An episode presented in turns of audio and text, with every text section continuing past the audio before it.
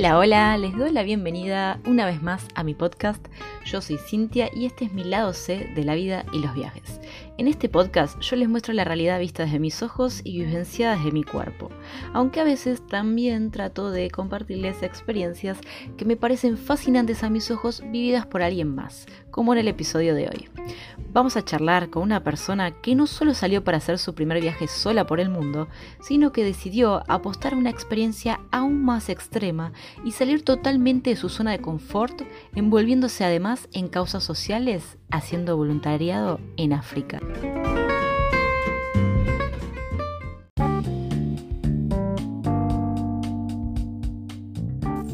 Este es el lado C de la vida y los viajes.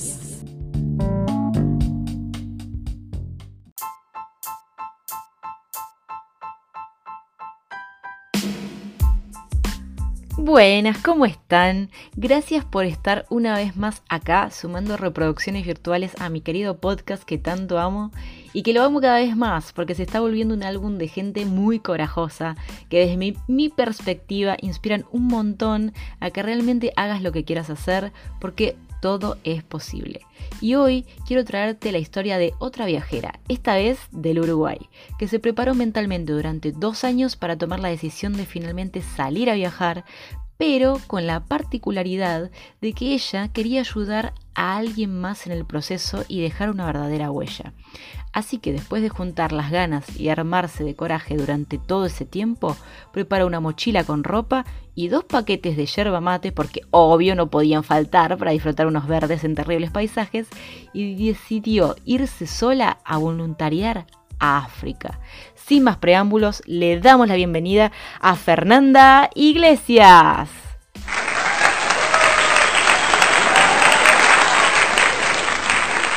Bueno, acá estamos con Fer. Hola Fer. Hola. ¿Cómo estás? Estamos como hace media hora charlando, pero bueno, ahora arrancamos con la presentación oficial. Ahora nos pusimos tímidas. A Fer la conocí en un grupo de WhatsApp de la plataforma por la que hacemos los voluntariados, porque cuando arrancó la pandemia estábamos todas las personas comentando ahí que qué íbamos a hacer, si íbamos a volver, si volvemos a nuestras casas, y por ahí ella dejó deslizar dónde estaba y qué voluntariados estaba haciendo. Y ahí a mí me voló la cabeza porque me pareció muy zarpado y por eso quiero ahora que la conozcan un poco a ella y a su historia. Así que eh, vamos a dejarla que ella se presente. Yo ya te hice una leve introducción antes, pero contanos un poco de dónde sos, cómo era tu vida antes de viajar, ¿Quién era la Fer antes de tener una experiencia de voluntariado? Bueno, sí, me acuerdo de, esos chats, de esa incertidumbre. Aparte, yo, yo, estaba en Uganda en ese momento, cuando, bueno, estalló todo, sobre todo acá, yo soy uruguaya, el primer caso en Uruguay, y bueno, y era como todo el mundo preguntándome si volvía o no, y allá no había ningún caso, yo estaba re tranquila, era como que nada, no, ni me lo cuestioné, pero fueron pasando los días, fui conociendo gente que estaba un poco en la rosca de, pegar la vuelta. Creo que todos los voluntarios que me había encontrado en el camino se estaban volviendo, entonces era como, bueno, me parece que es momento de por lo menos plantearse qué hacer.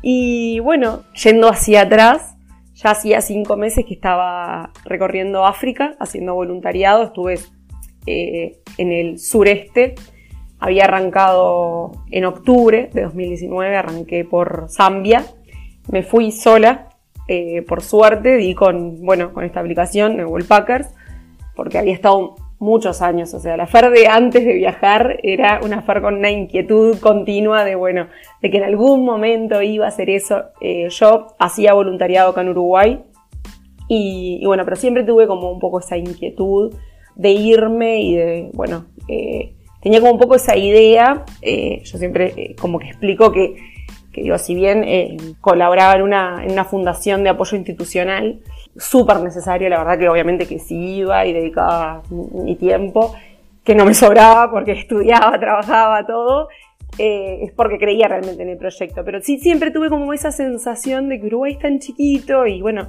este, somos bastante privilegiados, de que si todos nos ayudamos un poquito, eh, resalimos adelante todos.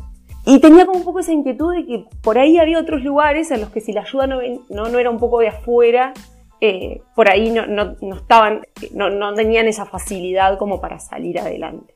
no es porque creyera que yo iba a ir y iba a cambiar en algo la situación, pero sí como decir, bueno, a ver, eh, realmente ir, indagar, ver qué era lo que se precisaba, qué es lo que... Yo antes de, viajar siempre eh, fui como muy de lo, no de lo económico, sino como que, bueno, yo tengo para aportarte, o sea, puedo ir, mi tiempo, eh, nada, ayudar, este, bueno, me, por suerte tuve la oportunidad de poder estudiar, de formar, entonces como que mi, ayuda siempre traté de que fuera desde ese lugar. Hoy en día con, con otra perspectiva, con otra, o sea, conciencia por ahí de, bueno, eh, social, entiendo que a veces no alcanza esa buena voluntad, que a veces eh, lo económico eh, es parte, digo, del aprendizaje que también que me llevo, por ahí que, que eso, que la ayuda económica van de la mano, que realmente es necesario. Y bueno, y entonces como que también como que expandí por ahí un poco la, la solidaridad a eso.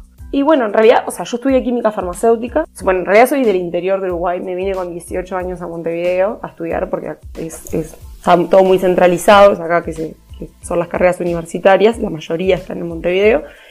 Y estudié química farmacéutica. Y siempre fue como que, bueno, como que me iba iba a conseguir algo para irme desde lo profesional, como que tenía un valor agregado en el sentido de que, bueno, capaz que puedo aportar un granito de arena extra por la formación y eso. La verdad es que no encontré ninguna organización a la que le fuera útil, digo, por ahí, este, bueno, Médicos Sin Fronteras, Cruz Roja, todas las que ya conocemos y, ya está. Bueno, todo lo que pude encontrar en internet. Sí, porque hay un montón de organizaciones que hacen o que promueven el trabajo voluntario en África. Sí, sin duda. Como que en realidad si te pedían por ahí algún químico, era con experiencia y entonces tampoco era mi caso. Claro. Entonces, bueno, nada, medio que un poco desistí, dije, bueno, si no lo logro, no me importa, me voy por la mía, de alguna manera voy a encontrar para para ayudar. Pero también eso me costó mucho, el decir, bueno, ir porque me estoy yendo a un lugar que desconozco completamente, digo, asegurarme que voy a llegar al lugar y que efectivamente va a existir. Entonces, eh, por suerte ya te digo, esta, esta plataforma que me da como, me dio la garantía de que, de que realmente, o sea, alguien me iba a estar esperando para mí y para mi familia y mis amigos que nada, que quedaban acá, este, mucho más preocupados de lo que yo estaba. Me imagino. Entonces,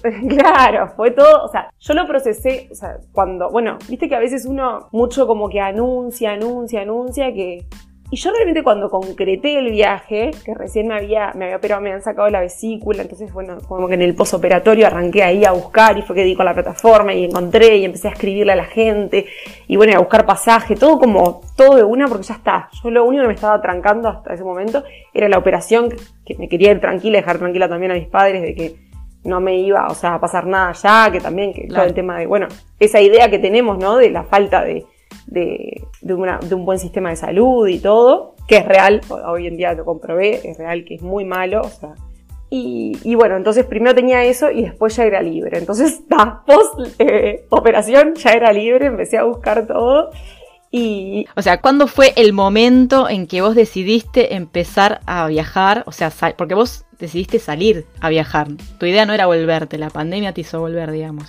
Sí, sí, obvio. No, Eva, pues digo, en realidad la inquietud estuvo siempre. Mi inquietud de irme estuvo siempre. O sea, yo había tenido, o sea, desde que estaba estudiando, me había conseguido un trabajo que realmente como que en un momento fue como, bueno, ¿cómo voy a hacer? Porque el día que me vaya, porque yo ya sabía Porque realmente era un trabajo que yo quería cuidar. Al final, bueno, las cosas fueron cambiando y ya no me interesó cuidarlo tanto, entonces fue como, está, ahora sí puedo.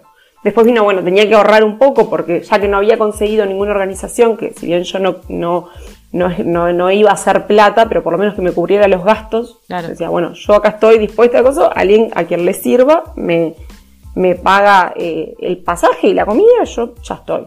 Pero eso tampoco pareció. Entonces me tenía que bancar yo, entonces para eso tenía que ahorrar. Y ahí fue, bueno, dije, bueno, un año trabajando, ganando bien, pues ya como profesional, ahorro y me voy. Bueno, ese año, ya te digo, por la vesícula se fue un poco más, terminó siendo casi dos años. Y ahí, bueno, cuando por fin concreté, fue que como, bueno, fui a avisar a todo el mundo que me iba y nadie se sorprendió. O sea, yo era como la más sorprendida de todos. Era como, bueno, ¿cuándo te vas? ya estaba. Eh, obvio que antes había habido todo un proceso, ¿no? Al principio, o sea, como que, obviamente, mis, yo antes también había amagado un poco con la visa de Nueva Zelanda, que no la había conseguido. Este, siempre había estado como en la vuelta, siempre anunciando ahí. Y había logrado que a mi madre le encantaba la idea que yo me fuera a Nueva Zelanda, a mi padre no la entendía mucho, pero ¿te vas a trabajar de lo tuyo? Eh, no, papá, voy a trabajar de moza. Ta, no entendía. A kiwis. Después, claro, después, cuando, bueno, cuando en realidad mi idea de irme a Nueva Zelanda era para ahorrar para después hacer este tipo de viaje que yo quería hacer. Claro. Pero dije, ta, después haciendo, no conseguí la visa y haciendo números acá, también, porque todo esto en el medio, una amiga mía se fue eh, de viaje de arquitectura. Acá la gente que estudia arquitectura y economía hace como un viaje así como cerca de un año por todo el mundo. Y ella tenía su casita y me pidió que, que la cuidara mientras, mientras ella viajaba. Entonces dejé de pagar alquiler. Ah, genial. Y más pude ahorrar. Claro, entonces como que los números me cerraban, me decir, bueno, me quedo acá, trabajo, ahorro y después sí me voy a hacer esto. Y, bueno, fue un poco así. Ahí fue como, bueno, no, está, ya está. Esa África que me voy, yo tenía fijo África. Y ahí, bueno, mi padre fue como que empezó, hasta que era el que al principio, viste, de Nueva Zelanda, como que no lo entendía mucho. Lo de África fue como, ah, bueno, a ver. Y empezó como a indagar y se empezó a sentir curiosidad por el continente en general, porque es tan desconocido realmente para nosotros. Tal cual. Eh, no o sea, lo, lo, más que tenemos son las, literal, o sea, las imágenes de UNICEF, las imágenes, o sea, es eso que nos venden y, los, o sea, el informativo mínimo, o sea, cuando hay eh, una catástrofe y después no hay más idea de nada. Yo sabía que me estaba yendo a lugares que no eran, o sea, no eran la boca del lobo, no eran, o sea, en lugares pacíficos, más allá de, bueno, obviamente conflictos que pueden ocurrir en cualquier momento en cualquier parte del mundo, pero, pero da, no me estaba yendo, ya te digo, o sea, era como, bueno, un primer paso. Eh, por eso yo había elegido también, este, bueno, obviamente lugares donde hay proyectos de voluntariado, es porque hay un sistema que acompaña, o sea, al recibir al voluntario de afuera, imaginariamente, porque ya la información, ya te digo, carecía, o sea, completamente. Acá no hay embajadas de nada, no hay consulado, no hay nada. Todos los mails que figuraban me rebotaban, no existían. O sea, se ve que en algún momento existió algún cónsul de, pero no. Después empecé a mandar mails allá, a ver si, bueno, como una especie de relaciones exteriores, tampoco, obviamente, logré tipo mendigar un poquito a las agencias de, de viaje que hacen como safaris y eso ahí como bueno el tema de las visas o algo no sé pásenme alguna información. Así que bueno yo me voy después de última si llego a la frontera no me dejan vuelvo para atrás. Claro claro. Y así voy a estar en esa dinámica. Y qué requisitos al final piden para entrar visa piden alguna vacunas algo de eso logré contactarme con el consulado eh, con la embajada de Sudáfrica que está en Buenos Aires en realidad. Ellos sí me contestaron y me dijeron que la única obligatoria era la de la fiebre amarilla. Yo la tenía de antes. Bueno, igual obviamente empecé a indagar, ya te digo, con esta gente que viaja de economía, de arquitectura, que recorre el mundo a ver qué vacunas se daban. Porque digo, más allá de lo que me iban a pedir, yo también me quería cuidar un poquito. Porque tampoco los médicos me supieron asesorar. Fue un poco lo que me dijeron que tomaban, más después, bueno, como que fui, averigué los precios, empecé a especular con los precios, con bueno, qué tanto me iba a, a durar el efecto y si me servía, si era algo como, bueno, por lo menos por dos, tres años o era nada, tres meses que no me servía para nada. Después logré por lo menos ir a la infectóloga, averiguar sobre la, medicación para la malaria, si la tomaba, no la tomaba. Ah, resolví que no, me fui sin medicación y era como demasiado tiempo, digamos así, para, para este... Para estar medicándote para estar tomando, claro, una medicación que aparte tiene tantos efectos adversos y tan fuertes. Entonces, este, da, lo descarté. La infectora me acuerdo que me dijo, eh, bastante repelente y un mosquitero, y chau. Y yo llega, lugar que llegaba, lugar que colgaba mi mosquitero en la puerta, cosa, de. ¿Llegaste un mosquitero? Sí, o sea, mosquitero no, un tul, ¿viste? Sí, sí. Tela, 5 metros de tela.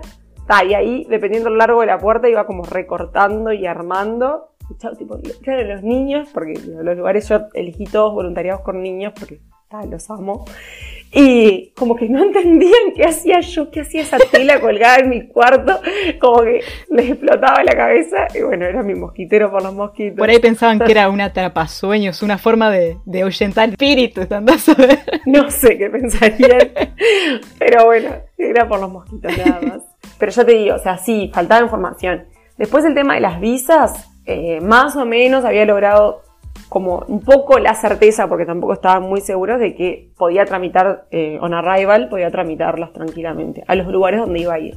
De hecho, descarté algunos destinos por tener que sacar la visa antes. Y como yo me iba en realidad con pasaje a Sudáfrica, y de Sudáfrica a Zambia, de ida y ta, después no sabía como qué recorrido iba a hacer, cuánto tiempo iba a estar en cada lado y eso, cuánto tiempo me iban a dar la visa en cada país, porque como era el llegar, no iba a estar sacando visas de antemano. Eh, por si iba, porque aparte cuando sacas de antemano sí tienes un plazo para entrar y entonces era como que me ajustaba demasiado los, tiempos que, que, no tenía no tenía necesidad. Claro, claro, claro. Era como que, claro, acá la gente me preguntaba, bueno, ¿y a dónde vas? No, es que no sé a dónde ah, pero ¿y qué vas a hacer? No, es que no sé qué voy a hacer. y así yo estaba, porque... Dejabas a todos muy tranquilos. No, no, o sea, el que ya le parecía como demencial que me fuera a África sola, digo, a un lugar que no sabía, o sea, sin saber lo que iba a hacer, no, le explotaba la cabeza.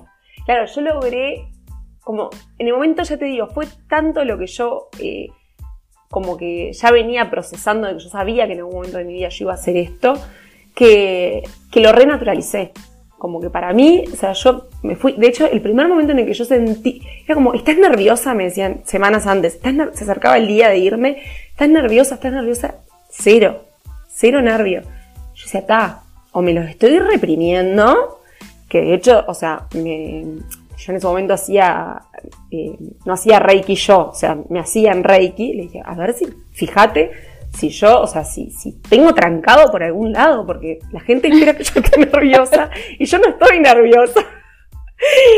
Y ella me dijo, no, me dice, estás tranquila realmente, o sea, estoy tranquila. En el momento en que sentí nervios fue cuando tomé el vuelo de Sudáfrica a Zambia, que ahí fue como, fa, tipo, estoy acá, ¿entendés? Fue como esa incertidumbre de que iba a llegar, o sea, de que estaba pasando. Fue como que ahí me cayó la ficha y ese nudo en el estómago, ¿viste? Esa piedra.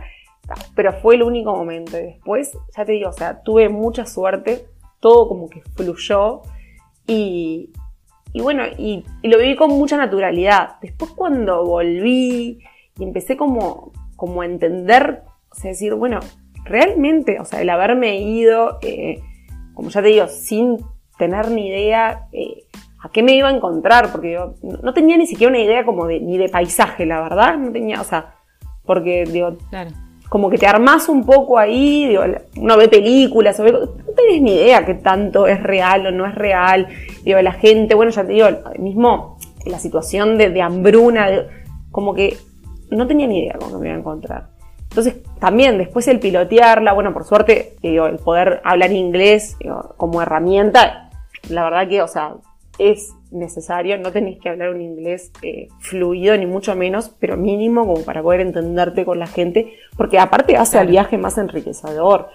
Yo digo, la gente que me hospedó y bueno, y los que llevan adelante los proyectos a los que estuve y todo, digo, el poder estar horas charlando, el poder contar de mi país, para mí eso es súper importante a la hora de viajar, ese intercambio que se genera eh, con los locales y poder contarles, porque también, aparte, digo, bueno, una cosa es, yo eh, por suerte he tenido la oportunidad de viajar bastante antes de este viaje, siempre con amigas, siempre familia, vacaciones, este, eh, siempre como que, bueno, se da un poco eso de conocer gente, de poder intercambiar y todo, pero siempre es como un poco desde la perspectiva de que algún día quizás vengan, o capaz que estuvieron en Argentina, entonces un poco se hacen la idea, o cosas así. Pero acá era realmente un contexto muy distinto. O sea, era como, bueno, es la manera que tienen de conocer Uruguay. Claro.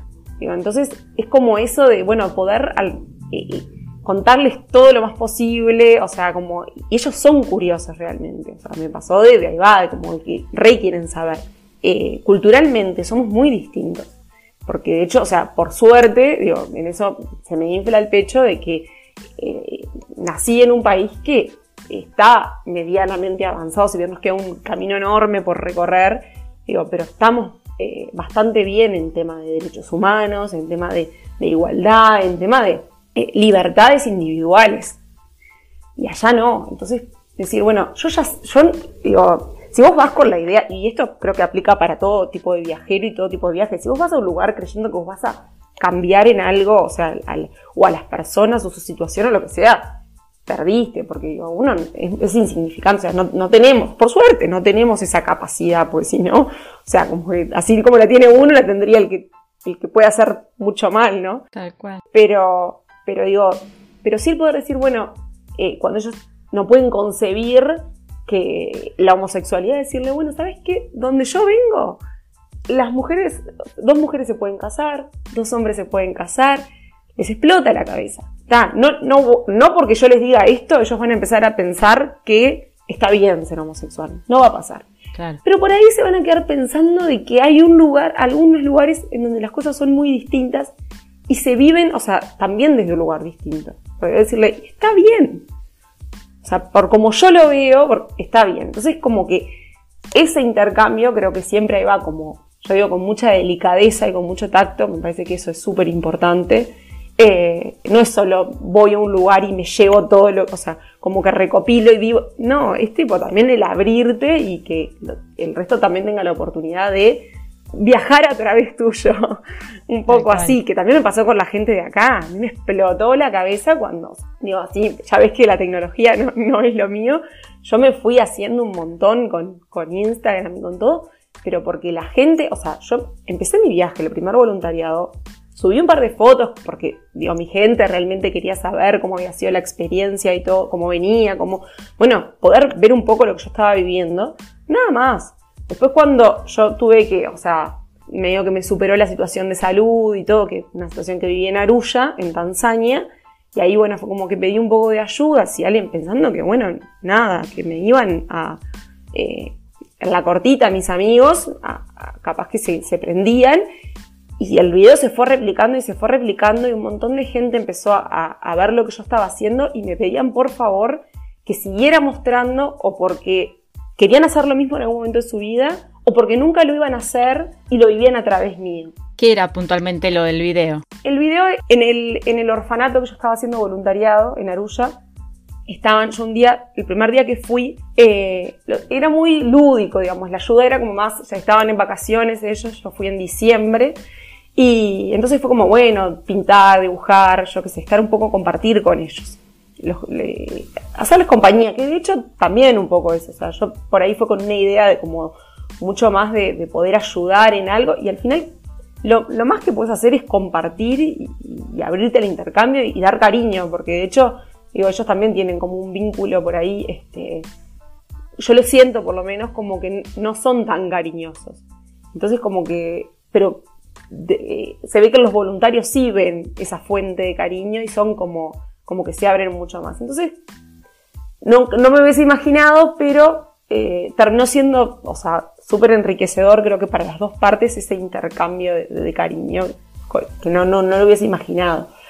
Y, mm, y bueno, ya te digo, viéndolos pintar y dibujar, fue que vi que tenían como ampollitas o heridas en las manos, y pregunté qué era, y me dijeron que sí, que ellos sabían lo que era, que ya les había pasado en otras oportunidades, pero que no tenían la medicación para, para tratarlos. Y eran varios. Entonces yo dije, ¿sabés cuál es la medicación? Sí, sí, es tal. Bueno, ahí averigüé, mandé, le saqué algunas fotos a los niños, entonces traté de contactar un par de dermatólogas. Vi con una dermatóloga colombiana, imagínate, nada que ver. O sea, el nivel de, claro, eh, las redes, no, no, yo hasta ahora no, como que no lo puedo creer. Eh, que me explicaron, me dijeron, eso es sarna, lo que pasa es que es súper difícil como por ahí de, identificar porque es una sarna, o sea, es sobreinfectada. Claro, ellos al picarles se rascaban con las uñas sucias y generaban heridas, infecciones por encima de eso. Entonces eran ampollas y... Una cosa realmente, o sea, yo soy súper, eh, estudié química farmacéutica, medicina jamás fue una opción para mí. Digo, yo veo sangre y me desplomo. Y bueno, me impresionaba, o sea, horrible, horrible esas heridas averigüé y la medicación era muy económica porque realmente, o sea, creo que es hasta preocupante lo barata que es. Me hace cuestionar todo el tema del control de calidad, de las, fabricaciones, porque es muy barata. Pero claro, no alcanzaba con la medicación, digo, porque de hecho, bueno, yo podría haber comprado la medicación y quedado por, quedaba por ahí. Pero el tema es que pasa, el contagio tan alto era porque dormían cuatro niños en una cama. Porque, o sea, usaban todos la misma ropa. Porque entonces la ropa que averigüé y para matar el bicho había que lavarla con agua caliente. Obviamente que, o sea, el lugar tenía un lavarropa que había sido una donación de un voluntario, que era como, ¡buah! La tecnología. O sea, porque nada, unos privilegiados lavaban, en realidad hasta hacía nada, lavaban a mano. Pero claro, agua caliente no. Entonces había muchos cambios por hacer para evitar que, bueno, que, se siguiera propagando y que después, en caso de que hubiese otro brote o lo que sea, también que se, lo, que se terminaran contagiando tanto. Entonces fue ahí que pedí como un poco de ayuda, a ver si alguien quería este, colaborar. Y bueno, y los resultados, o sea, yo no podía creer, no podía creer. O sea, descubrí que el país del que yo venía, o sea, tenía un corazón enorme, también otro aprendizaje que nunca me hubiese imaginado, eh, que nada, que me tenía que ir a otro continente para terminar valorando tanto, digo, eso, bueno, mala mía, digo, terminar valorando tanto eh, eh, la gente, ¿no? Digo, porque ya te digo, no eran ni siquiera mis amigos, era gente que no conocía, o sea, ni siquiera amigos de amigos. Habían dado con el video, o sea, mandándome plata a mi cuenta, confiando, imagínate yo, allá todo es súper informal, entonces yo iba a comprar las cosas y yo les pedía que me escribieran lo que yo había comprado y, que me, o sea, y el monto, porque cómo yo justificaba, la gente que me había mandado la plata, los gastos que yo tenía, o sea, yo quería que cada centavo, o sea, estuviera eh, contabilizado. mostrarles que había gastado cada peso, sí, todo, todo. O sea, de hecho, volví con plata porque fue tanto lo que junté que me fui a un siguiente voluntariado en Kenia. Yo dije, bueno, no me voy a gastar todo porque me voy a hacer otros voluntariados y pueden surgir necesidades, yo no voy a volver a pedir plata. Entonces, apreté un poquito, avisé, todo comunicaba yo, bueno, ahí también como que me abrí un montón a las redes y, después este, en Kenia, bueno, no era por suerte, el tema de salud estaba como cubierto, pero tenían otras necesidades y otras carencias. Y, bueno, también colaboré un poquito más y me fui a Uganda a otro proyecto y también colaboré un poquito más. Y me sobró plata.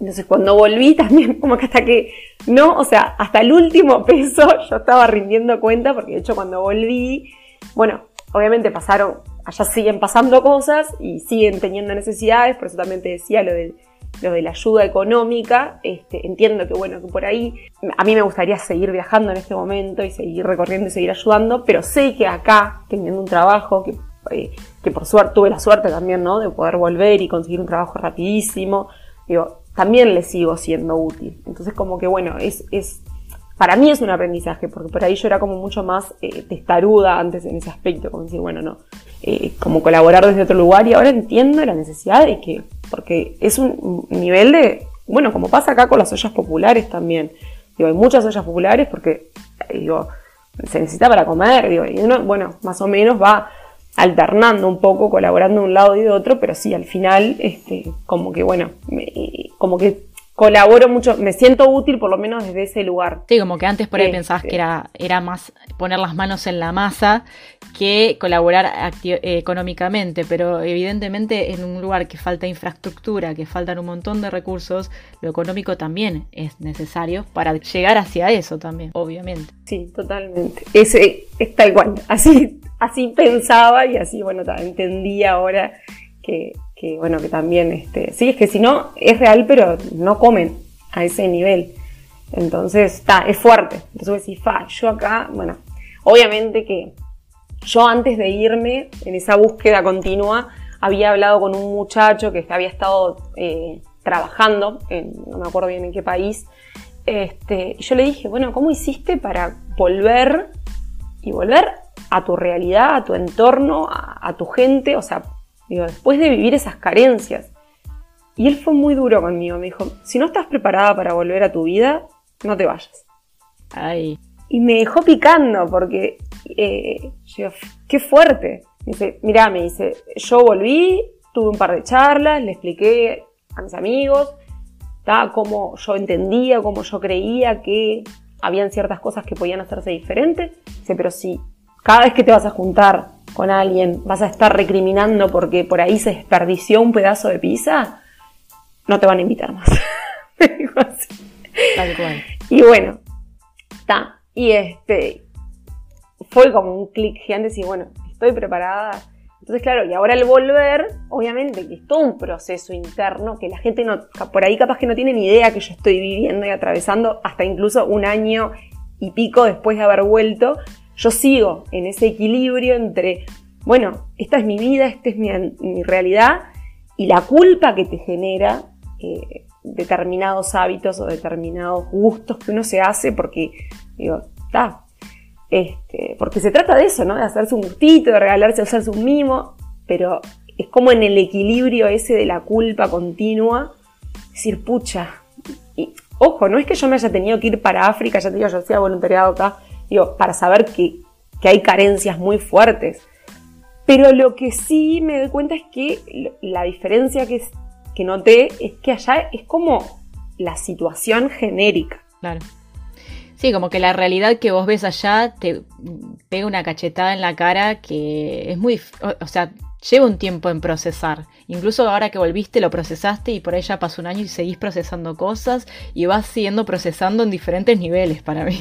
Sí, sí, sí. Es que, o sea, como que por ahí o, me, pasa algo y, me, lo, y, incluso hasta como que lo interpreto distinto. O sea, obviamente que no soy la misma Fernanda eh, que, o sea, de la que antes de irse y me encanta. Digo, me parece que el, hecho de, ya te decía, bueno, como te decía, el tema de los tiempos, yo pestañé y pasó un año y pico de que volví y para mí allá fueron cinco meses y fue una intensidad, este, que no, o sea, como que viví un montón, bueno, vos estás haciendo voluntariado hace, hace mucho tiempo y, y vos lo sabés más que nadie, digo, como que acá no pasó nada. Yo me fui y volví, yo había vivido una vida dentro de otra y acá no había pasado nada nada. Es tal cual, sucede eso. Vos te vas. Y ahora me pasó a mí. Y pasó un año y diez meses y dos meses y no pasó nada. Y sí, la vida de viaje es muy intensa, no, sé muy intensa. por qué, pero es como que al ser todos los días una propuesta distinta, siempre haces algo diferente. Todo nuevo. De hecho, el estar en movimiento y no tener una zona de confort, una casa, tu cama, tu baño, ya estás como estimulando el cerebro constantemente y es todo muy intenso, todo lo que te pasa es intenso. Y mismo todo más... nuevo, todo es... Eso, todo nuevo, conoces gente nueva, todo el tiempo las charlas que tenés con esas personas. Y más me parece que en un lugar donde vos estuviste, que viste un montón de realidades muy diferentes, por más que ya hacías voluntariados sociales en tu país, eh, África es extremo. Y es extremo en un nivel muy fuerte. Entonces me parece que ahí también te juega como una bagaje de cosas que uno tiene pensadas y que cuando te chocas realmente con la realidad es muy diferente y no deja de ser fuerte. Y obviamente vas a tener que tener un tiempo para procesar todo eso y, me parece que es lo más natural. Eh, ¿A qué desafíos crees que te enfrentaste eligiendo ese tipo de voluntariado? Para empezar, a lo desconocido.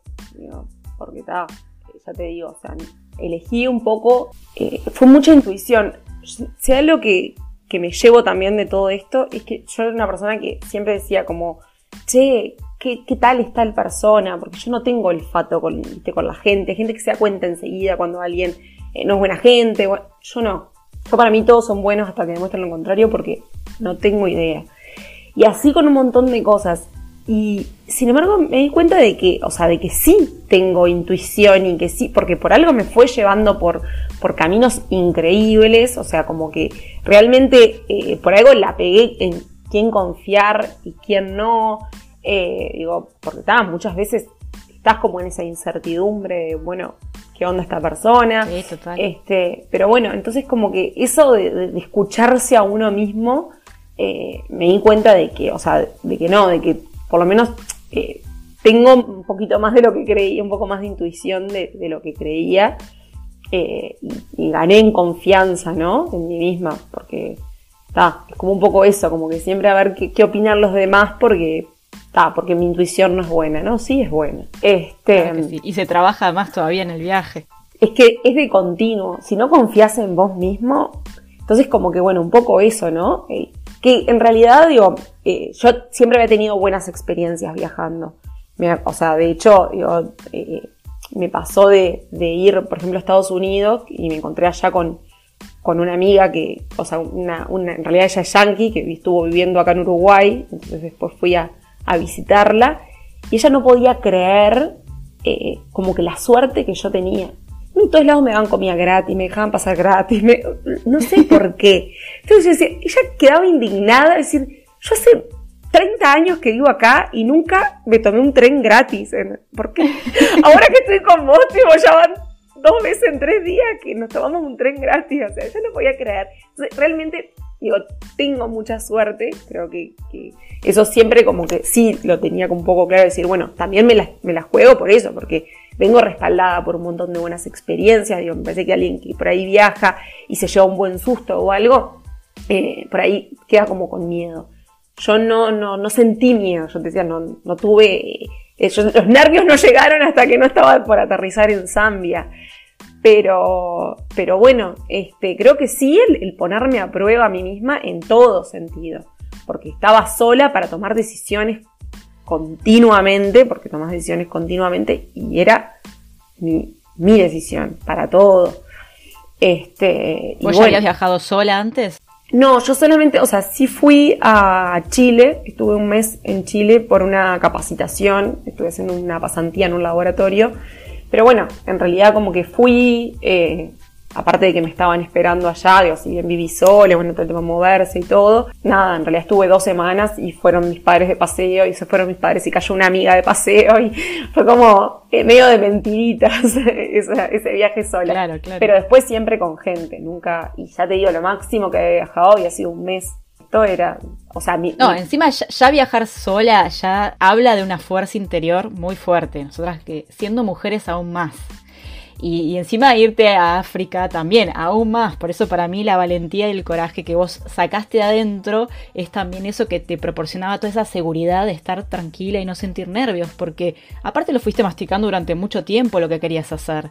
Entonces es como que llegas a un momento donde es lo que hago y estás segura y vas y no, te importa nada. O sea. Tal cual. Eh, no, es que como que ahí va, también otra vez me, escribió de la nada, aparte un, un conocido, y me dice, ¿sabes qué estuve pensando? Y está muy salado lo que hiciste, me dice, porque sos mujer y lamentablemente, o sea, porque es real y le tuve que dar la razón, digo, de que estamos, o sea, eh, vulnerabilizadas. O sea, yo me, fui eh, empoderada y volví más empoderada todavía. Pero no deja de ser un riesgo el ser mujer, porque nadie se sorprende por ahí si son dos, tres hombres solos viajando, un hombre solo. Eh, pero mujeres incluso está haciendo dos o tres. Es como, ah, se fueron solas. Sigue pasando. Como que si no hay alguien masculino, eh, estamos solas, ¿viste? Sí, y, bueno, sola, singular, este, y a la deriva, ¿no? Pues yo no sabía, o sea, como que un poco, sí al principio tenía marcado porque mi padre iba, porque con toda esa curiosidad que le generó a mi padre fue como, bueno, yo quiero conocer un poquito, eh, capaz que también asegurarse un poquito que estaba bien. y, este, estuvo dos semanas allá, entonces ahí sí, después de Zambia yo sabía que me encontraba con él, pero después todo era como, bueno, a lo que fluyere, como que me sintiera cómoda y, y la verdad es que, o sea, era un poco eso, digo, me hubiese quedado en un lugar, o sea, como que estaba tan cómoda donde estaba, pero como que siempre estaba también el motorcito de lo que se venía, es como que, bueno, está, me encantó este lugar, la gente, bueno, todo, o sea, me, siento súper cómoda, pero ya hay que salir de la zona de confort. Es como que cada lugar al que iba llegando se volvía como mi nueva zona de confort. Y irme ahí era como de vuelta esos nervios así de, bueno, me voy a sentir tan bien en el próximo lugar. Y la verdad es que tuve suerte porque digo, siempre fue muy bien recibida. Este, y como que bueno, después una vez que llegaba, ya se me pasaban todos los nervios, pero, pero si era por comodidad, me, quedaba ya en el primer lugar donde estaba. Porque... Contame un poco de las experiencias que tuviste o en los voluntariados, cómo fueron, eh, qué cosas te marcaron o qué cosas te impactaron que hayas visto o alguna experiencia de voluntariado que te haya gustado más que otra. Bueno, el, eh, siempre como que hago mucho hincapié en el primer voluntariado que estuve porque fue por ahí haciendo como el balance de todo, eh, el que más por ahí mano de obra, las manos en la masa eh, se necesitaban, o sea, más allá de que también incluso puede ser que económicamente también, en un proyecto llevado adelante por una pareja, era una, como una escuela no formal, porque eh, lamentablemente en Zambia la, educación es paga, increíblemente, se fue como por ahí el primer tortazo.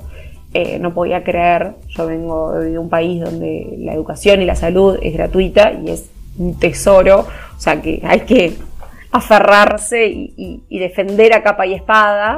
y agradecer. Eh, y bueno, entonces como que por ahí encontrarme con, con un país que estadísticamente, o sea, te asusta un montón. Yo por ahí no, no vi no lo sentí tan distinto a los demás países en los que estuve, pero, pero después te pones a indagar las estadísticas y lo que son las líneas de pobreza y todo eso están mucho peor. De hecho, Zambia tiene la... Eh, estadísticamente está como si fuese un país en guerra y, no, y no, está en guerra. Wow. Entonces, el porcentaje, bueno, eh, eh, línea de pobreza y extrema pobreza. Ya te digo, la educación paga me mató y bueno, esta familia eh, lo que hacía era darle la, madre de familia, que tenía mi edad, ella le daba clases a, a, los niños del barrio. Y tenían en el living de su casa unos 30 más o menos, 30 niños, que los separaba como en franjas de edad, ahí va, y con la ayuda de voluntarios eh, armaba tres grupitos. Y bueno, dependiendo de cuántos voluntarios tenía, como los repartía. ¿Y ella era maestra? ¿Tenía alguna formación o lo hacía así de buena voluntad? No, ella había estudiado.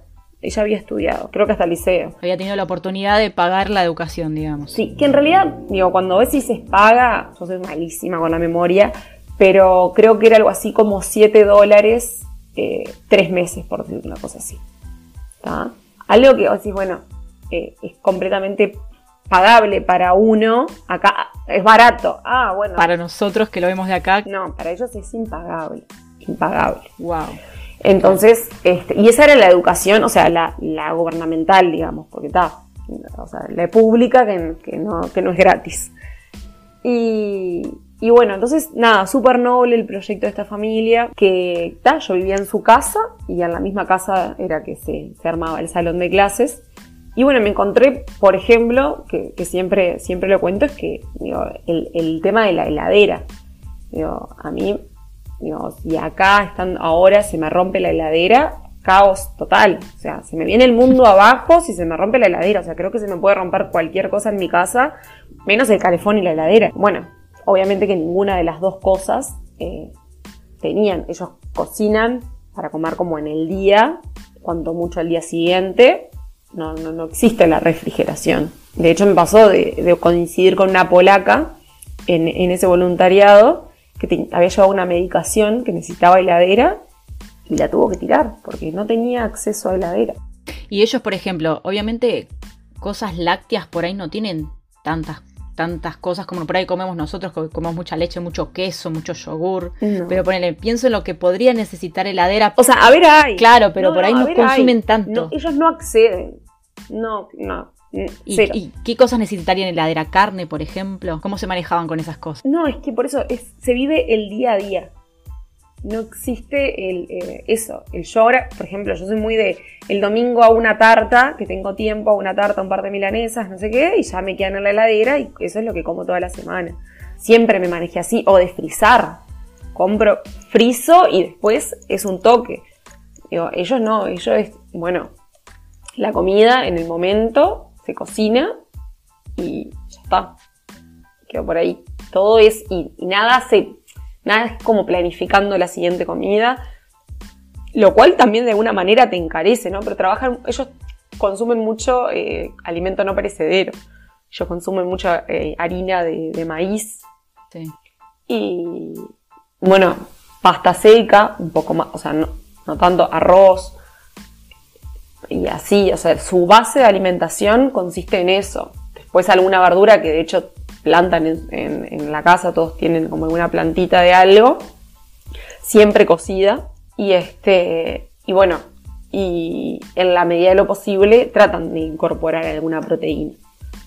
Pero si no es, eh, la porción es mínima. De hecho, o sea, yo diría, bueno, o un huevito, o un tercio de salchicha o más o menos una cosa así para que tengan, o sea, el o un pedacito de carne, pero nada, media palma de la mano, pero palma a palma sin los dedos. Claro, claro. Eh, eso es como la porción, como para eso, para tener una mínima proteína. Y por ejemplo, eh, ¿en los voluntariados que vos fuiste te daban comida o vos te cocinabas? Bueno, en realidad eh, de los dos me pasó, o sea, por lo general, viste que la plataforma te, avisa, bueno, eh, incluye. Yo en todos los voluntariados, o sea, pagué. Digo, es, eh, son voluntariados, o sea, ellos no están en condiciones ni, ni de pagarte por tu ayuda, ni tampoco de hacerse cargo de vos eh, gratuitamente. De todos los gastos, digamos. Entonces, siempre es como, bueno, 10, eh, máximo 10 dólares por día por alojamiento y comida. Me pasó, por ejemplo, en un lugar que la comida era, por ejemplo, merienda y cena. Eh, merienda no, la cena. Desayuno y cena, pero tal, desayuno, café en realidad. La cena. Entonces yo lo que hacía, pues estábamos muy alejados del centro y todo, tenían dos hijos, me, gustaba quedarme en la casa después de dar clases, que era durante la mañana, al mediodía, me quedaba en la casa. Eh, había, hacía algún surtidito de cosas y bueno, y colaboraba con, la casa y almorzaba con ellos. Como un poco así. Este, pero después sí, más o menos incluían, a veces incluían las comidas. También viví con una familia que, que coordinaba proyectos, pero ellos, o sea, estaban un poco mejor económicamente que, eh, que esta familia de, Zambia.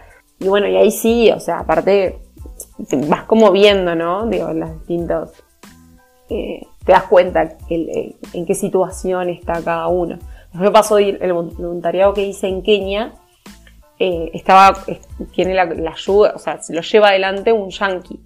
Y bueno, y ese fue el único en el que no pagué. Y, de hecho, este, estaba también, ellos cocinaban para todos y yo comía con ellos. Este, había como a veces pasaba que si, bueno, si se terminaba la cena y ellos al otro día iban a la escuela y eso, al mediodía no, nadie iba a estar cocinándote para vos. O sea, ahí sí, medio que resolvíamos, eh, podíamos usar la, tipo, la cocina y eso y nos hacíamos alguna cosita. Este, pero ya era cuanto mucho una o dos veces por semana. Después, eh, a mí me gustaba, siempre como que me gustó el, bueno, el, comer, o sea, como que a la par de ellos, o sea, porque me pasó de, que me fuera como un poco insuficiente por ahí, o uno está acostumbrado a determinadas porciones y eso, decir, está, estoy pasando hambre. Claro. Pero un poco ese orgullo de decir, bueno, no, si ellos viven con esto y pueden con esto, yo también. Entonces, Tal cual. Más que. Claro, porque, o sea, cuando te empecé a preguntar eh, si vos comías con ellos o te daban la comida, es porque me imagino que al tener por ahí que compartirla entre tantos, como vos me decías, un tercio de salchicha, eh, nosotros estamos acostumbrados a otras porciones, a comer de otra forma. Entonces, digo, habrás pasado hambre en el sentido de que las porciones eran estipuladas a, la medida del estómago que ellos manejan. Sí, tal cual. Eh, Sí, y digo, y también, ya te digo, al ser mucho en base a carbohidratos, que los digerís enseguida. Entonces, ellos cenaban muy temprano, por ejemplo, a las 7, a veces estábamos cenando. Yo sabía que no me podía dormir muy tarde porque ya me empezaba a dar hambre, o sea, como que, viste que también por la diferencia horaria o lo que sea, allá eran 5 horas más, 5 o 6, dependiendo del país. Entonces, como que, bueno, a las 11, 12, acá la gente estaba saliendo de trabajar. Entonces era un poco como el momento para hablar.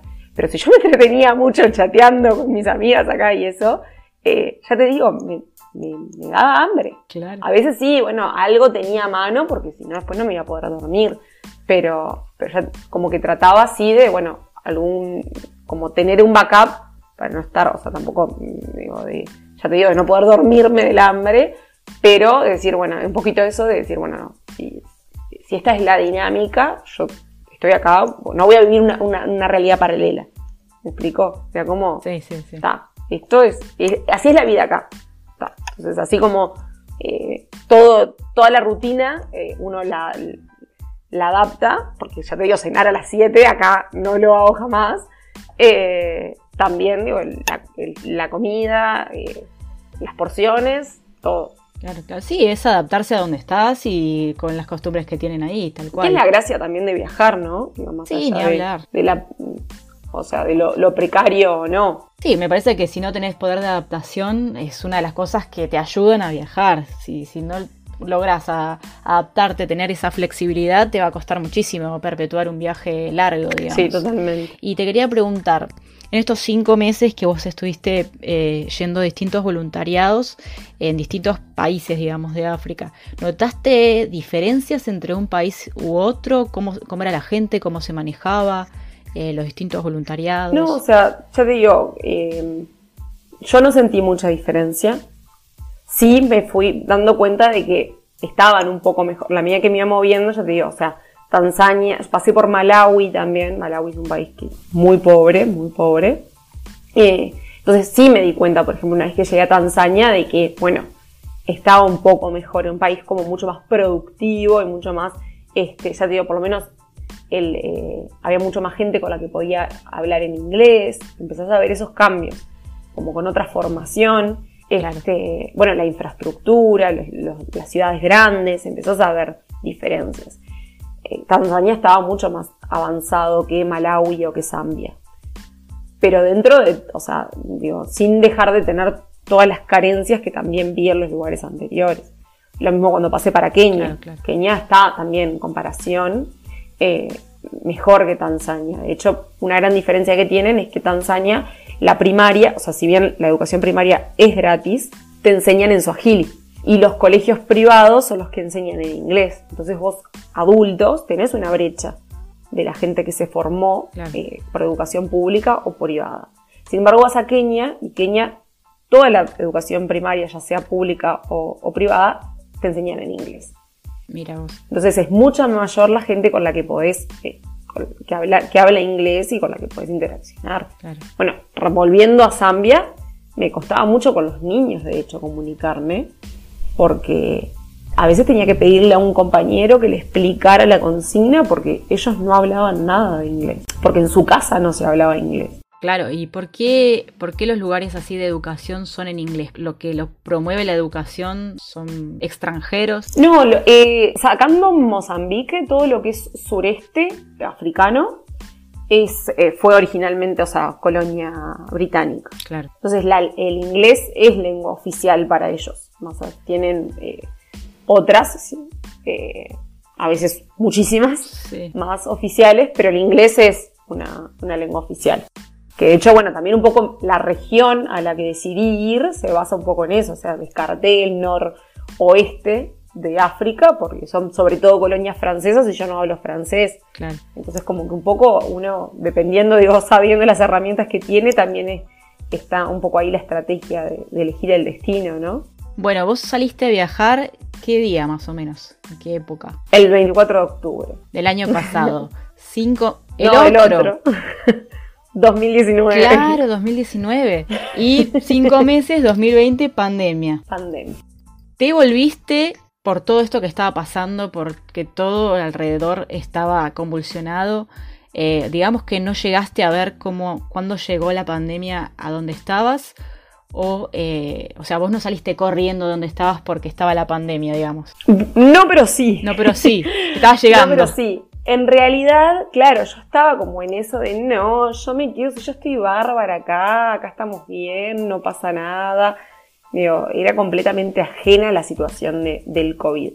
Hasta que empezó como, bueno, el primer, día, el primer caso en Uruguay fue el 13 de marzo, que fue el primer, el primer caso en Kenia. Yo en ese momento igual ya estaba en Uganda, pero bueno, ya la región se empezó como un poco a alterar. Claro. Y en base a eso en Uganda, si bien no habían tenido todavía casos, empezaron a tomar medidas. Empezaron a cerrar las escuelas. Entonces ya era como, bueno, ¿qué voy a hacer? Porque capaz que ya no soy tan útil, si mandan a los niños a sus casas, etc. Y también el hecho de decir, bueno, les voy a quitar recursos, o sea, también qué acceso tiene, o sea, a la salud y empezás como toda una dinámica. Y ahí había una parejita de chilenos que había recién conocido, que estaban, ya te digo, un poco en esa rosca y decidieron pegar la vuelta. Me avisaron que bueno, que volvían. Después una uruguaya que me había contactado, que, estaba, que iba para Mozambique, había llegado a Mozambique, hacía nada, dos semanas, y se había contactado con el cónsul honorario de, en Johannesburgo, uruguayo, cónsul honorario. Y, ella, eh, bueno, como que nada, le había asesorado que se fuera, de que la cosa se iba a poner más complicada. Bueno, ya te digo, entonces fue como un poco ahí la decisión y fue, bueno, yo estaba, hacía, el día anterior me había ido de Jinja a Bujiri. O sea, me había alejado, digamos, de, la ciudad donde está el aeropuerto. Y entonces, bueno, nada, recién llegada, con la bienvenida, con todo lo que implicaba y todo, eh, fue como, bueno, voy, voy, a intentar pegar la vuelta. Me costó pila comunicarles que iba a intentar pegar la vuelta, yo Ah, fueron súper comprensivos. Ahí logré como conseguir un poco este, cómo irme, porque estaba todo medio mermando, el tema del transporte, de todo. este, conseguí una especie, o sea, un muchacho le prestó el auto a uno de la organización, bueno, yo como que alquilé el auto y el muchacho me llevaba, este, hasta el aeropuerto, que los chilenos se iban. Ahí me, bueno, en el medio, eh, ese mismo día, eh, que no, obviamente entre que llegué, entre que, bueno, Ah, me levanté, comuniqué, apronté mis cosas y partimos, terminé llegando a medianoche a, la ciudad del aeropuerto porque en el medio pinchamos rueda, casi me muero, chante, yo decía, es una señal de que me tengo que quedar. No. y bueno, llegamos a, la ciudad del aeropuerto, me quedé en un hotel esa noche con, los chilenos y, y recién al, y esa noche fue el primer caso en Uganda ya habían cerrado las fronteras para el ingreso, o sea, nadie podía ingresar. Eh, ni siquiera, o sea, no es como acá que repatriaron, eh, eh, nada, nadie podía entrar, cancelaron los vuelos, cerraron las fronteras, nada. Pero bueno, ese día, con el primer caso del otro día, era, decretaron que ese era el último día que estaba abierto el aeropuerto, o sea, que iban a volar, que a salir aviones, digamos. Bueno, nada, buscando en internet, vuelos carísimos, y ni loca, no, no puedo pagar esto, no tengo ni siquiera la plata para pagar esto. Eh, al final logré reservar un, vuelo hasta San Pablo vía Etiopía. tenía que ir a, como al aeropuerto y pagarlo ahí. Ya sabía que capaz que no me dejaban pagarlo y me tenía que ir como al centro. Medio una locura, pero bueno, como con tiempo y con ese diario un poco del lunes, este, me manejé y al final pude pagarlo en el aeropuerto al vuelo, y, o sea, pero nada, la muchacha que me, porque todo esto no te dejaban entrar a pagar, no te bueno, me dejaron, viste, yo digo que tengo mucha suerte. bueno, me dejaron entrar, me dejaron pagar el vuelo, o sea, cosas increíbles. Los chilenos me prestaron 500 dólares, o sea, que hacía dos días literal que los conocía. Este, Qué genios. Y, y bueno, sí, no, no, la verdad y logré sacar el pasaje. Que, bueno, la muchacha que me estaba, cuando me estaba emitiendo el pasaje, me preguntó cuándo había conseguido el pasaje.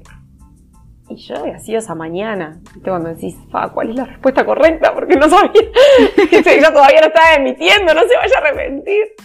Y, y bueno, y quedó helada. Y me dice, no puedo creer. Me dice, la gente se está matando por este pasaje. Me dice, porque, claro, eh, cancelaron todos los vuelos y los juntaron todos en ese vuelo. Claro.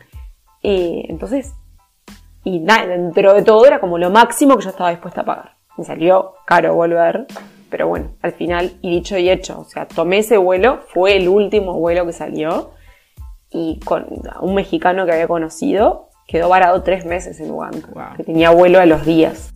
O sea que saliste con el COVID pisándote los pies, digamos. Sí, sí, sí, o sea, fue como era la decisión en ese momento o ya no había nada que, que pensar.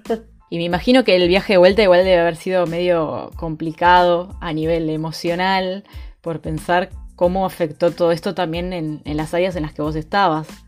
Sí, sí, sin duda. Yo en ese momento como que tampoco eso, yo me sentía medio como que estaba traicionando, porque yo tenía toda la fe de que realmente no iba a ser un golpe eh, como que no los iba a golpear eh, fuerte eh, el COVID eh, en África, o sea, los lugares donde había estado.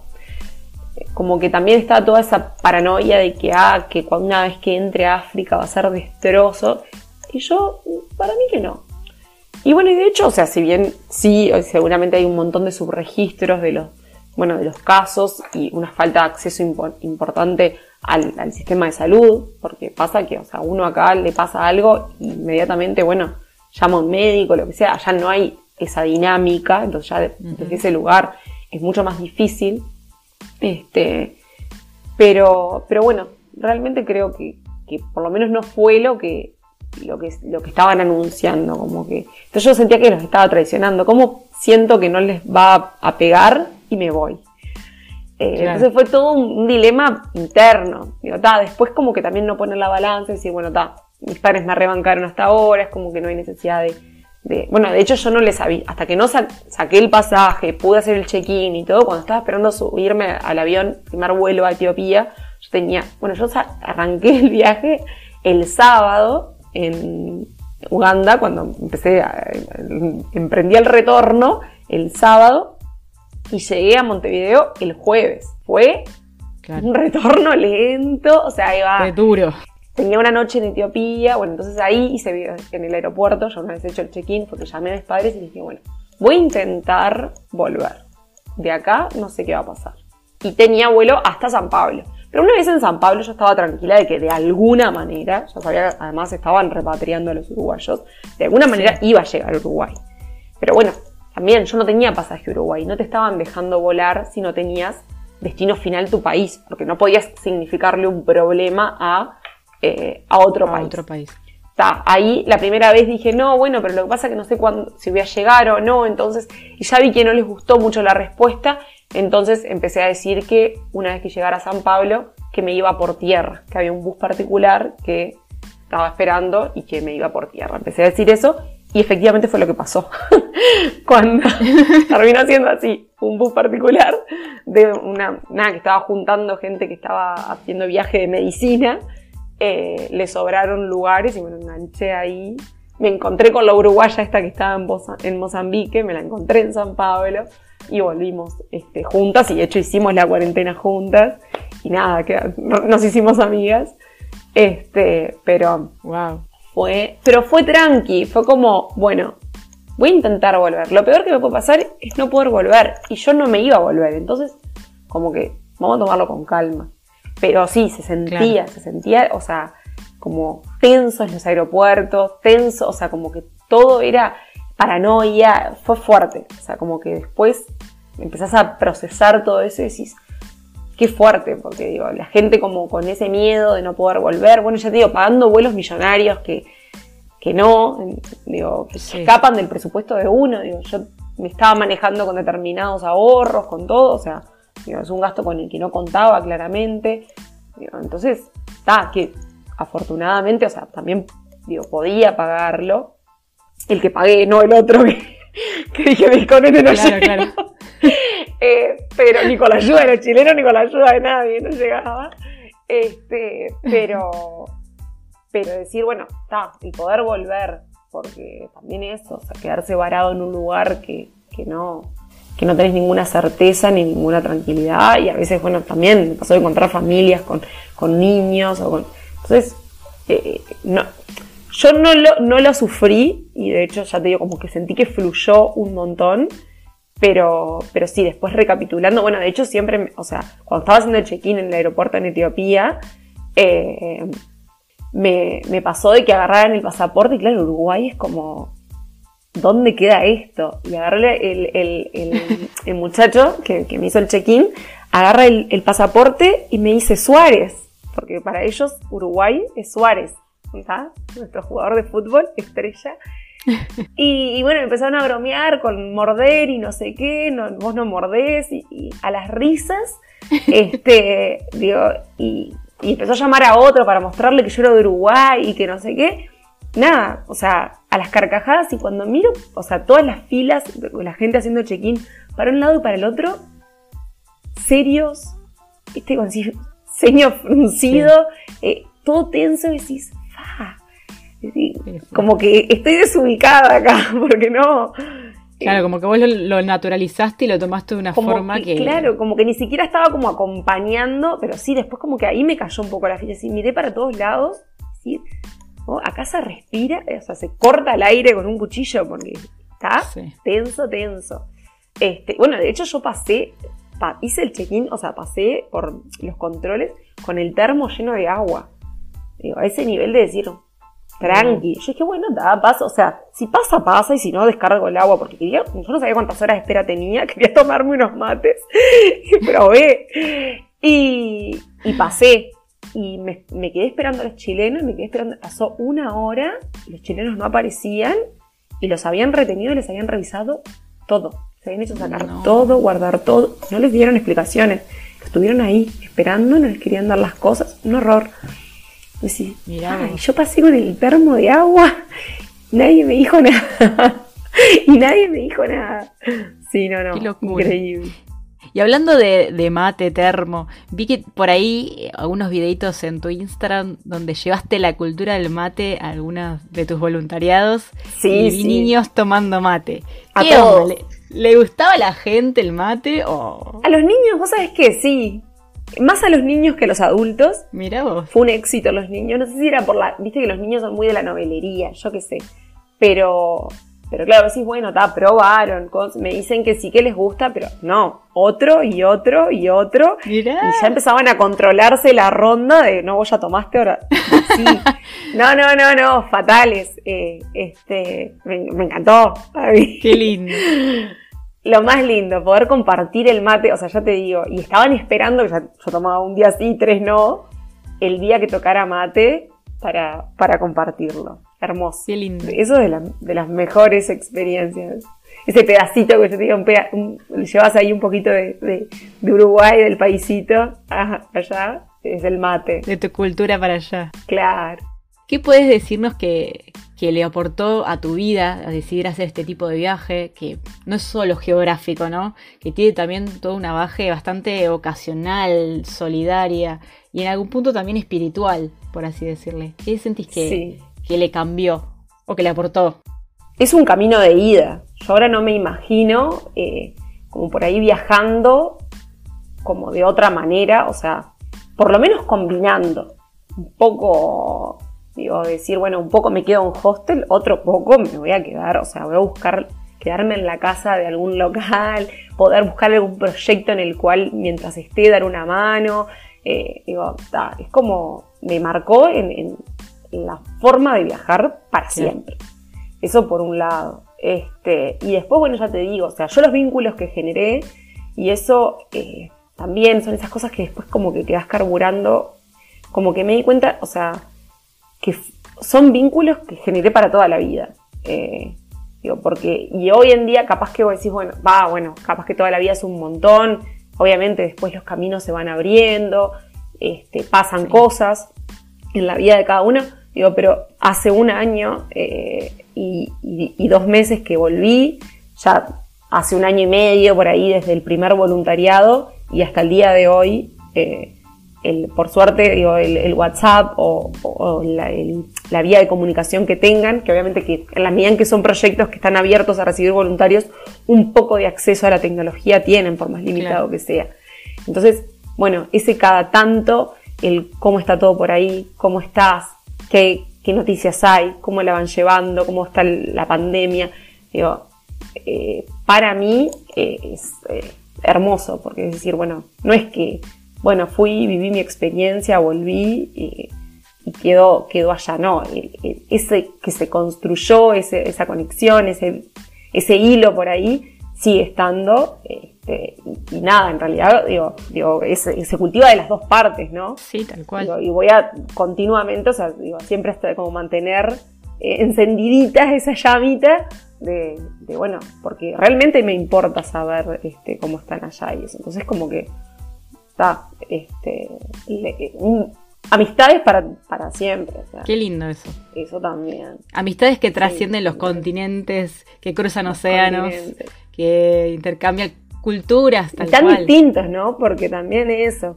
Somos muy distintos. Muy distintos. Pero está, se generó un vínculo también cuando uno está un tiempo en algún lado, porque también está bueno eso. Yo nunca había estado tanto tiempo en el mismo lugar cuando uno está viajando, tiene dos semanas de vacaciones o tres, cuanto mucho, entonces quiere conocer tal y tal lugar, entonces está tres días en una ciudad, tres días en otra. Yo acá llegué a estar cinco semanas en el mismo pueblo.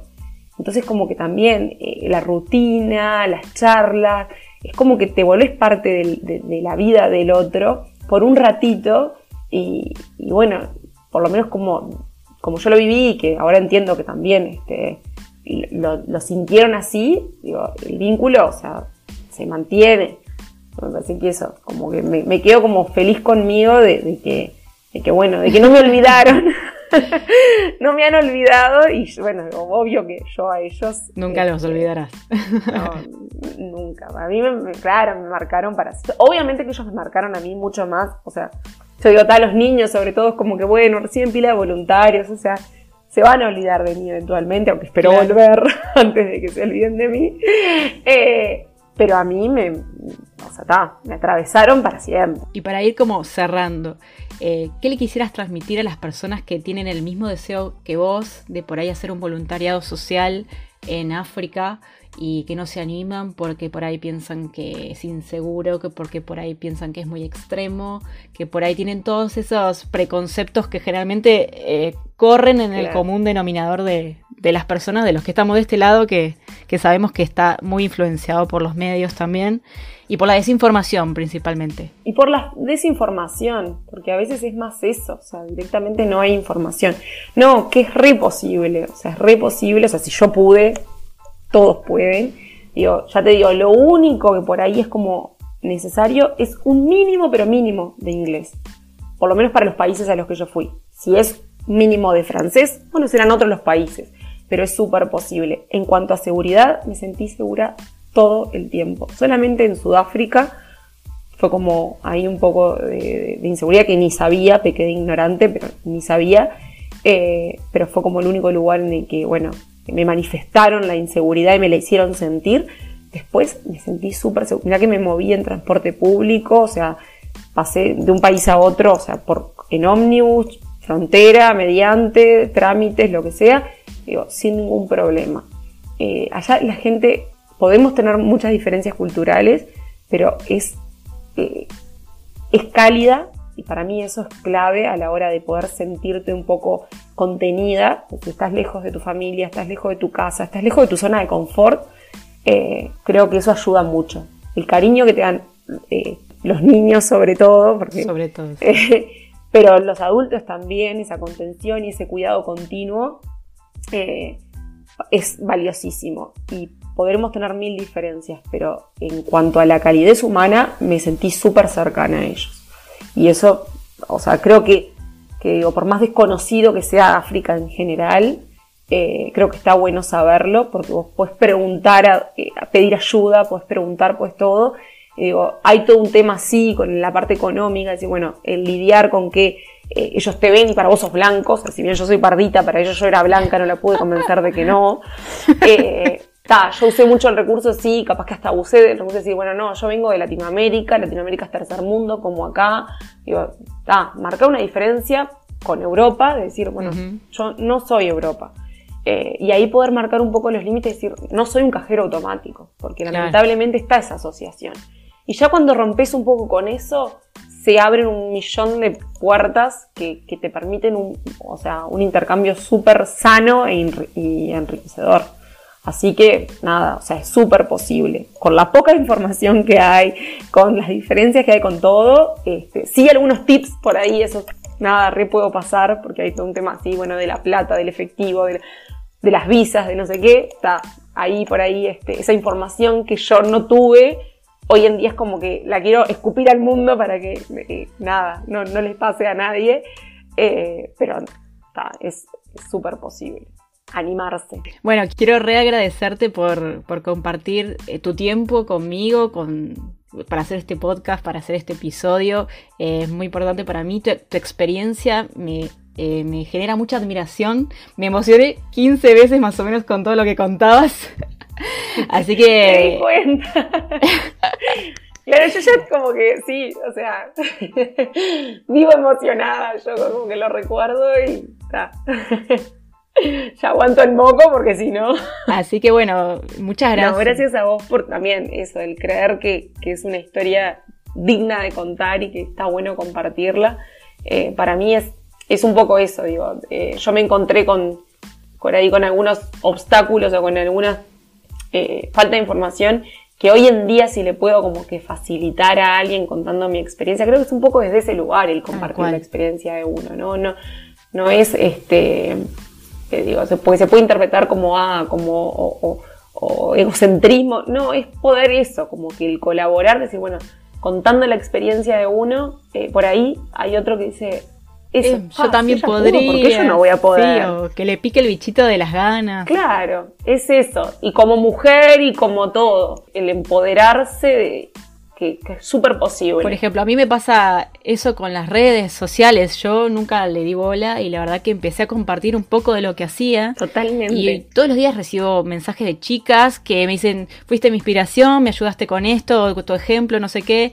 Y yo digo, pero yo no hice nada, ¿entendés? Soy un poroto al lado de lo que vos hiciste, por ejemplo. No, Entonces, por eso digo que ya quisiera, yo estoy de vuelta en mi casita, vos seguís por ahí tratando. A mí me genera mucha admiración porque, porque para mí hacer un voluntariado social es, mucho más que, salir de viaje, ¿entendés? Es para mí meterse de lleno a, vivir un montón de experiencias que tienen también un tinte amargo en algún punto, pero que son muy gratificantes. Sí, sin duda. Yo lloré en el cuartito un montón de veces. A ver, es real también que no podés caerles y hacer una lectura de su realidad eh, eh, triste y mostrárselo. Yo no puedo caer a un lugar y llorarles, pues digo, porque es mostrarles que, a mi entender, a mi forma, todas las carencias que, estoy viendo. Entonces, no, a llorar el cuartito, chao. Si no voy a estar ahí con una sonrisa, oreja a oreja, porque ellos lo viven con alegría su realidad. O sea, ellos no. Digo, los niños son felices, juegan, eh, ya te digo, sin juguetes y son felices así. Entonces, es acompañar eso y obviamente, o sea, van a haber realidades que te golpean fuerte. Y ahí fue como también decir, bueno, al final estaba lista. Creo que eso son un poco, porque no sabía si iba a estar listo hasta que no llegara ahí y me encontrara con todo. entonces me puse a prueba en un montón de aspectos. Y, creo que es un poco eso. Y de hecho, cuando decidí volver, también fue un poco, ya estaba como medio angustiada por la incertidumbre de me vuelvo o no me vuelvo. Me empezó a angustiar la duda el no saber qué hacer. Hasta ahora siempre había sabido eh, hacia dónde ir o dónde quedarme o dónde no. Y la duda me estaba angustiando. Yo no quiero que ellos conozcan esto de mí. O sea, si yo no voy a estar acá para sumar, me voy. creo que es un poco ahí. Eh, uno viaja eh, para intercambiar, porque no es solo para recibir y quedarse y ver y llenarse los ojos de lindos paisajes por lo menos no este tipo de viaje que haces vos y que, hice yo y que voy a hacer ahora, de ahora en adelante, es el, intercambio, o sea, es, sobre todo es la gente. Yo lo que me llevo, y ojo, África tiene los mejores paisajes, o sea, hablar, increíbles que vi en mi vida. Pero yo lo que me llevo es la gente. Sí, se vuelve un viaje solidario. Es un viaje solidario. Sí, sí, sí. Completamente. O sea, yo por lo menos fui con el corazón en la mano, dispuesto a, entre, dispuesto a entregar todo lo que tenía de mí. Eh, hay algo que aprendí viajando y es algo que yo no creía absolutamente nada, porque siempre tuve una realidad medio escéptica, que todas las cosas que te pasan buenas a vos, que vos decís que es suerte, no es suerte, es lo que te vuelve de todo lo bueno que haces. Así que bueno, mil gracias, me encantó muchísimo, muchísimo, muchísimo esta entrevista, esta charla fue como una charla entre mates entre nosotras, eh, en diferentes, diferentes países y diferentes lugares, pero me encantó todo lo que contaste. Me encanta todo lo que tenés para contarte. Tendría tres horas acá preguntándote cosas. Bueno, no, en serio, gracias a vos, posta que nada, se me infla el pecho ahí de que, de que crean que está bueno, que, es una experiencia que, que, suma a la gente y que aporta para, para que se, sobre todo eso, para que se animen a hacer algo parecido, o lo que sea. Bueno, Fer, mil, pero mil, pero mil gracias. Un besito grande. Espero que les haya gustado esta charla con Fernanda, tanto como a mí me gustó. Me emocioné muchísimas veces y me corrían las lágrimas mientras la escuchaba hablar. Siempre hago como un balance en esta parte, pero hoy creo que no hay nada más para agregar a la conversación anterior. Ya tienes mucha información para ir procesando. Lo único que voy a decirte es que te preguntes, ¿cuáles son las cosas que te hacen feliz? Pero las que te hacen realmente feliz.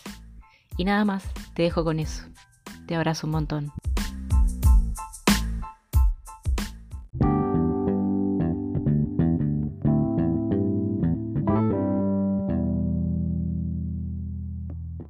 Hasta acá llegamos por hoy. Muy buena semana. Si me quieren dejar un comentario lo pueden hacer en Instagram en arroba simplemente. Tienen el link de 20% de descuento para su próximo voluntariado en la descripción de este episodio.